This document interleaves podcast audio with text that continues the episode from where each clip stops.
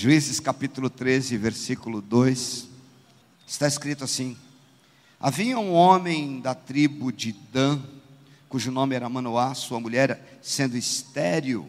Mas o anjo do Senhor apareceu à mulher e disse: Eis que és estéril e nunca deste à luz, porém conceberás e terás um filho.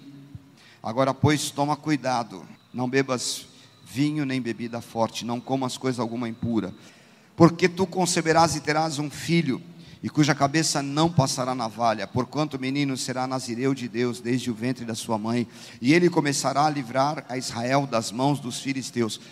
Então a mulher entrou e falou ao seu marido, dizendo, versículo 6: Veio a mim um homem de Deus, cujo semblante era como de um anjo de Deus, em extremo terrível.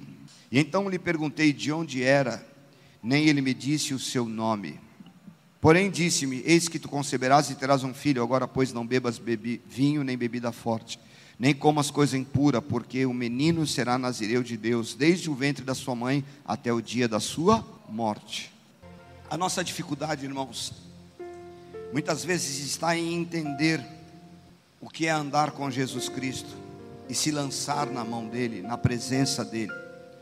Somos roubados diariamente do plano perfeito da cruz. Rapidamente, o texto que nós lemos conta a história de Sansão. E como você me ouviu dizendo aqui, ele teve um plano traçado para a vida dele, do nascimento até a sua morte. Assim como para você Deus traçou uma vida para que você viva a vontade dele. Assim como para Sansão, a pregação do evangelho em Jesus Cristo, que veio para nos tornar puros, limpos, sem contaminação, e esse foi o plano de Deus para Sansão. Olha, desde o ventre, não coma é, nada que seja impuro, não tome bebida forte, nem vinho, porque ele é nazireu, e a lei do nazireado cumpria-se segundo a palavra de Deus, de uma vida inteira em que aquele que havia sido consagrado ao nazireado, ele não podia contaminar-se. Havia o jejum do nazireado, era um nazireado parcial. A pessoa se comprometia por um tempo e não se contaminar. E a contaminação que muitas vezes nos faz perder o que Deus quer de nós, nos faz ser roubados do plano de Deus, vem muitas vezes tomados por esse sentimento: eu agora já tenho Cristo, eu agora já estou servindo ao Senhor, eu agora já encontrei Jesus Cristo, eu agora estou indo na igreja, e eu quero dizer para você: vir à igreja não garante a você que você vai viver o plano de Deus na tua vida. Talvez você não entenda que tem um plano de Deus, tem um propósito de Deus para a tua vida. O plano de Deus, ele não foi traçado no improviso, Deus não improvisa nada para a tua vida. Deus traçou um plano perfeito e Ele quer conduzir a tua vida ao que Ele deseja. Deus quer conduzir você para o que Ele sonha, para o que Ele planejou. E eu posso assegurar para você que no rascunho que Deus fez na tua vida é muito melhor do que qualquer projeto que você mesmo tenha feito para você, porque nele não há imperfeição, Deus acerta sempre.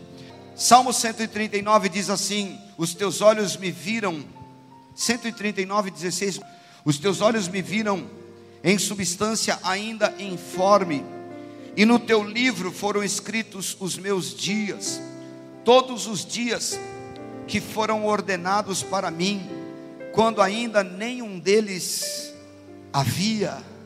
Deus já escreveu uma história para você, Deus tem um futuro, Deus tem um plano maravilhoso. Deus tem coisas excelentes para a tua vida. Talvez você cante emocionado uma nova história Deus tem para mim, mas você não aceita, você não entende essa história e você fica criando sub-histórias, sub-planos para Deus. Deus quer tomar o controle da tua vida para Ele fazer o que Ele deseja. Deus não quer ferir você, Ele quer cumprir o que Ele planejou. Deus quer tomar o controle da tua vida completo. Ele tem planos maravilhosos e planos perfeitos para você. Assim como nós, Sansão fez escolhas para a sua vida. Deus planejou do ventre até a sua morte. Você leu comigo, Salmo 139 diz que Deus escreveu os nossos dias. Sansão fez escolhas, como todos nós, escolhas que nós fazemos. Sansão escolheu com quem ele queria casar, escolheu como queria viver, escolheu separar-se, escolheu se envolver com quem não devia. Escolhas. Você é livre para fazer as suas escolhas. Faça as melhores que você puder fazer. Mas se você não puder, a Bíblia diz assim: saiba, Eclesiastes capítulo 12, que de todas estas coisas Deus te pedirá conta. Sansão escolheu que a vida dele é, não era direção de Deus, ele não tinha nascido muito bem para isso mesmo. É o seguinte: quem manda em mim sou eu. Minha mãe tinha uma frase que eu sempre lembro disso. Ela diz assim: Menino, não faça as coisas conforme der na sua venta. E às vezes nós somos cristãos maduros, foi na cruz, conheci Jesus, andei com Ele, mas estou fazendo as coisas por minha opção, por minha direção, porque eu quero, porque eu acho que, eu certo, que é certo, porque eu estou precisando, porque eu tenho que fazer isso, porque eu assumi esse compromisso, porque eu estou devendo aquilo, porque eu vou fazer do jeito que eu acho que eu tenho que fazer. Eu já sou crente, eu já encontrei Jesus Cristo. Eu quero te dizer, você está cego. Sansão fez exatamente isso. Escolheu. Eu é quem decido. Há um texto no livro de Juízes que os seus pais vieram dar a ele um conselho e disseram assim: Sansão, não é isso. Não. Ele diz assim: Não, quero o seu conselho. Tem muita gente que encontrou Jesus Cristo. Tem muita gente que é crente e não é de hoje. Serve a Jesus Cristo, já está ficando já no teu cinquentenário cristão, mas você não é aconselhável, você não é pastoreável, você não aceita que Deus use ninguém para te corrigir. Eu estou de olho aí numa Dalila, tá bem, Deus? E ela é linda, embora ela seja filisteia. Ó oh, Deus, mas deixa eu te ajudar. É o seguinte: você não queria que eu destruísse os filisteus? Então, eu vou entrar lá no plano dos filisteus com uma filisteia. Ó, oh, que ideia legal.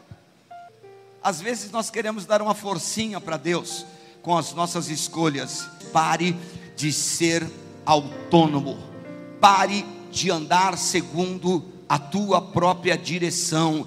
Deixa Deus falar com você, deixa Deus te dirigir. As tuas escolhas podem te levar a um caminho que você não queira e pode trazer dor que você não queira sentir, pode dar a você uma cegueira que você não queira experimentar e você cantando aí desesperado, foi ali pela fé que os meus olhos abri e continuar cego. Ele desde o ventre até a tua morte. Sabe o que ele planeja e deseja para você? Às vezes você fica surpreso quando Deus usa um vaso e ele chega para você e diz assim: Deus me falou isso a teu respeito. E você diz assim: Mas como? Olha, eu não esperava que alguém pudesse ver isso. Esse é vaso de Deus, não é o Deus do vaso. E ele sabe a tua vida e ele usa que ele quer da forma que ele quer. Ele é Deus. Você começa a tomar decisões e vai fazendo escolhas e vai dirigindo a tua vida. Deixa Deus conduzir os teus passos.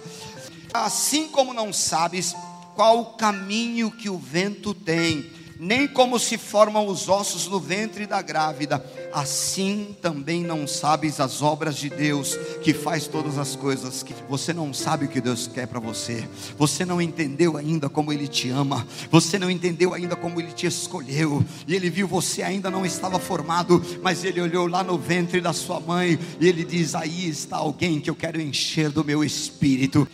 Está alguém que eu darei dons, dons preciosos do conhecimento, da revelação. Eu revestirei ele com meu espírito, e depois de Deus planejar tudo isso desde o ventre, você vai e diz assim: Não quero, escolha minha.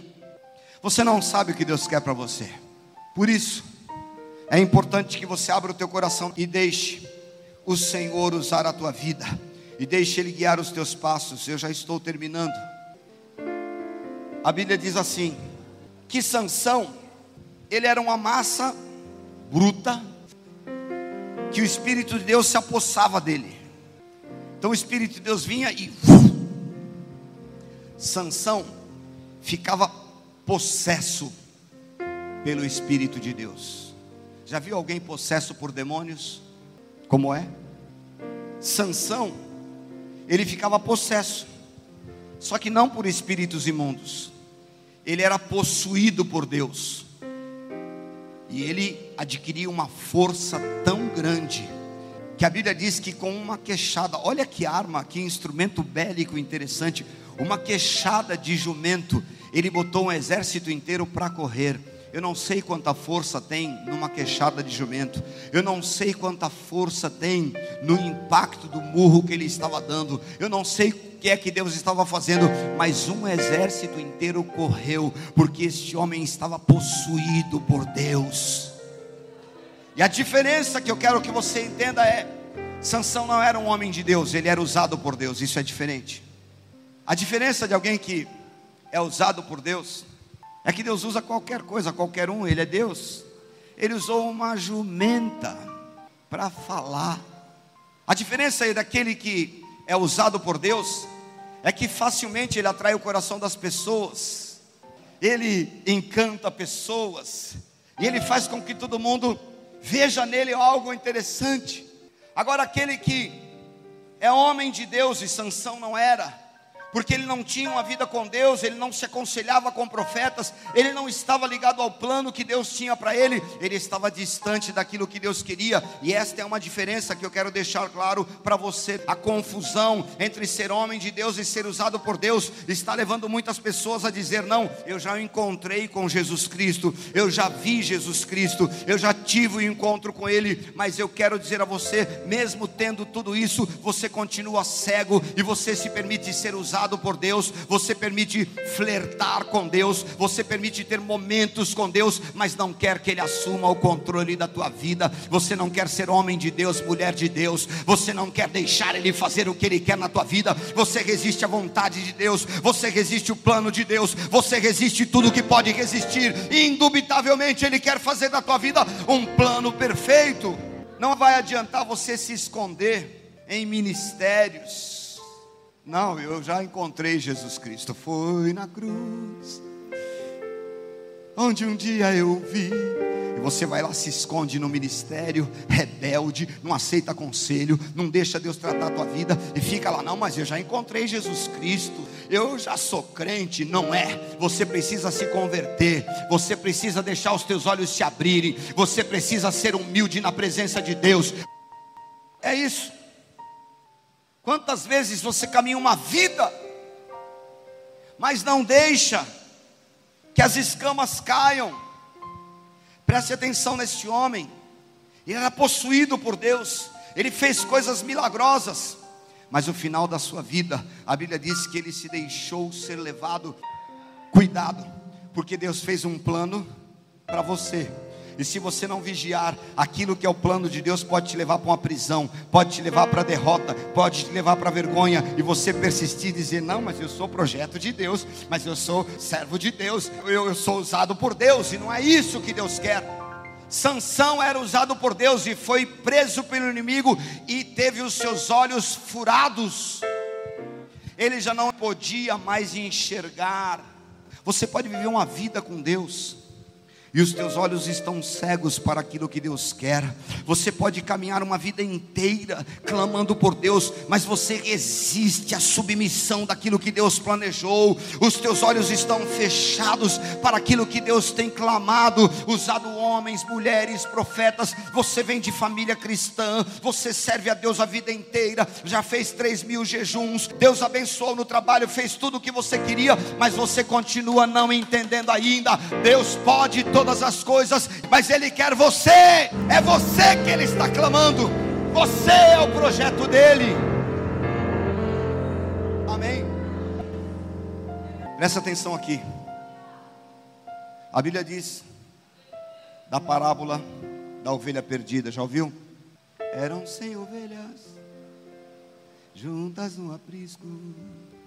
Aí a Bíblia diz que o pastor vai lá buscar a ovelha. Não é isso? Na mesma parábola, a Bíblia diz que eram dez dracmas. Aí a mulher começa a procurar, ilumina toda a casa e vai atrás. E quando ela acha a dracma, ela faz o quê? Festejemos, porque a dracma foi achada. Mas quando a Bíblia diz que um filho saiu de casa e ele foi embora, e ele pegou todos os seus pertences, a Bíblia não diz que o pai foi atrás dele.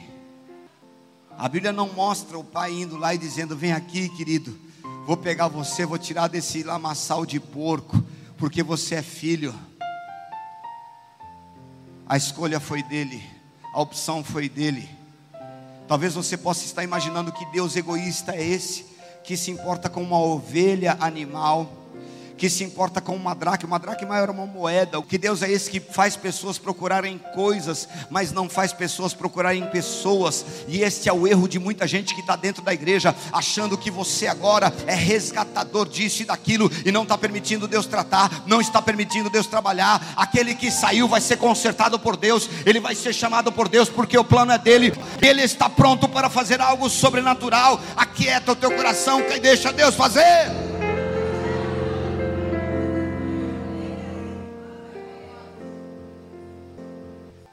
Era a condição de Sansão. Sansão tinha esta opção de quebrar tudo isso e dizer: Deus, usa minha vida. O plano é libertar o povo de Israel. Então Deus conta comigo. O Senhor me deu força. O Senhor me fez ser reconhecido. Usa-me, ó Deus. Faz da minha vida o que o Senhor desejou. Cumpre o teu propósito, Deus. Se Deus não tomar o controle da tua vida, aquilo que era o teu sonho vai te colocar na mão dos inimigos. O dom, o sonho, o emprego, a empresa, tudo que você planejou vai te colocar na mão dos inimigos, porque Deus queria usar Sansão para libertar o povo de Deus. Enxerga o que Deus tem para você, que é maior, melhor, é superior. Quanta gente fica presa na mão do inimigo, não tem força para voltar para a igreja, não tem força para glorificar a Deus. Eu sei que você conhece umas duas dúzias desses, que é tão roubado, que lá na mão do inimigo, muitas vezes está fazendo o que o inimigo quer. Sansão teve uma grande oportunidade, mas ele rejeitou o plano de Deus. Deus tem um plano para a tua vida. Eu não conheço tua história. Eu sei de uma coisa. Deus tem um plano tremendo para você. Os teus dias foram escritos Sansão teve a oportunidade para destruir os filisteus. Mas ele poderia ter destruído e vivido para glorificar a Deus. Ele poderia ter destruído e quem sabe reinar sobre Israel. Ele destruiu os inimigos, sim. Mas ele já estava cego. Ele já não podia enxergar mais ele já não tinha mais condições de dizer: Deus, eu estou vendo a tua glória se manifestar nesse lugar e os inimigos estão morrendo.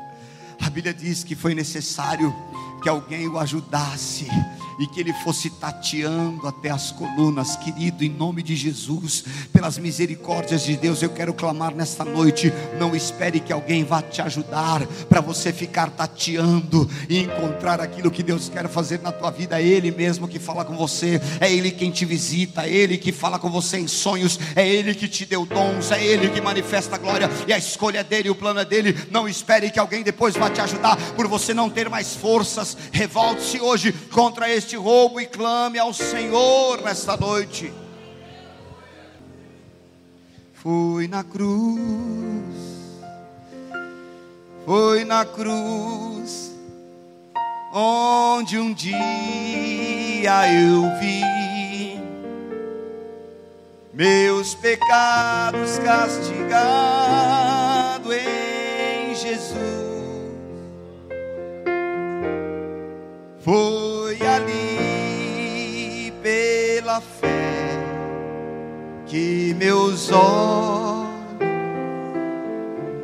Você quer abrir os teus olhos hoje? Eu sei que você encontrou Jesus Cristo. Eu sei que o teu encontro foi até impactante. palavra diz, Hebreus capítulo 3, versículo 7. Porque, como diz o Espírito Santo hoje, se ouvirdes a sua voz, não endureçais os vossos corações, como na provocação no dia da tentação do deserto, onde os vossos pais me tentaram, pondo-me à prova por 40 anos as minhas obras. Hoje você está ouvindo a voz do Espírito falando claramente ao teu coração, e eu quero dizer a você: não endureça o teu coração. Saulo foi um homem que teve um encontro com Jesus Cristo, e ele ficou cego, e ele não passou a ver de imediato. Ele encontrou Jesus Cristo, mas não via nada. Eu sei que você encontrou Jesus Cristo. Eu sei que você sentiu presença dEle. Eu sei que Jesus Cristo para você já mudou a tua história. Eu sei que Jesus Cristo, assim como Paulo, ele te separou de alguns amigos Paulo não ficou lá na casa onde ele estava, apoiado por uma guarda romana. Não, os amigos aqueles tinham que ir embora. Deus tirou esses amigos, eu sei. Paulo ficou lá, talvez relutando, porque a cegueira, por que, eu não estou enxergando? A tua escuridão, o que você não consegue ver, o que você não consegue entender, o que está acontecendo na tua vida que te faz muitas vezes entrar em parafuso e você acha que ali não está Jesus Cristo, que algo está errado, sabe por quê? É porque Paulo tinha que aguardar ali que um homem fosse até ele e impusesse as mãos e dissesse a ele: O Senhor me enviou aqui para que você saiba que você teve um encontro com Jesus Cristo. Sabe o que isso me diz? Que Paulo teve que começar aprendendo a submissão. Ele não orou por ele mesmo, disse: Agora eu estou vendo, agora eu sou super cristão. Eu tirei a escama dos meus olhos. Eu sou filho de crente. Nasci e vi o meu pai fazer igreja a vida inteira. Eu fui em encontro de oração quando criança, quando adolescente. Eu vi pessoas sendo batizadas com o Espírito Santo. Mas até que eu decidisse que eu estava cego, porque eu não conhecia o sacrifício da cruz. Os meus olhos estavam fechados, mesmo tendo sido criado numa igreja, mesmo ensinado a Bíblia eu era citador de versículos na escola dominical. Eu conhecia tudo, mas eu não conhecia a graça maravilhosa que precisava abrir os meus olhos. E o que está te faltando nesta noite é isso. Você precisa abrir estes olhos espirituais e começar a entender. Deus fez um plano tremendo. Deus fez um plano e Ele imaginou a tua vida toda. Tudo isso veio das mãos dele e agora Ele está te dizendo: Eu quero abrir os teus olhos para que você veja quem te chamou. Eu sou o Senhor teu Deus e eu sou o dono da tua vida, e eu não quero nada do que você tem, eu quero a tua vida para usar nas minhas mãos. Aleluia. Feche os teus olhos por um instante.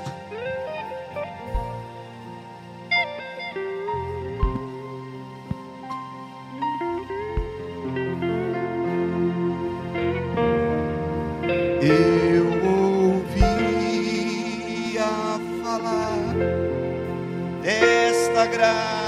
ouvia falar desta graça do céu trouxe o nosso Jesus. Mas eu surdo me fiz, converter-me não quis ao Senhor que por mim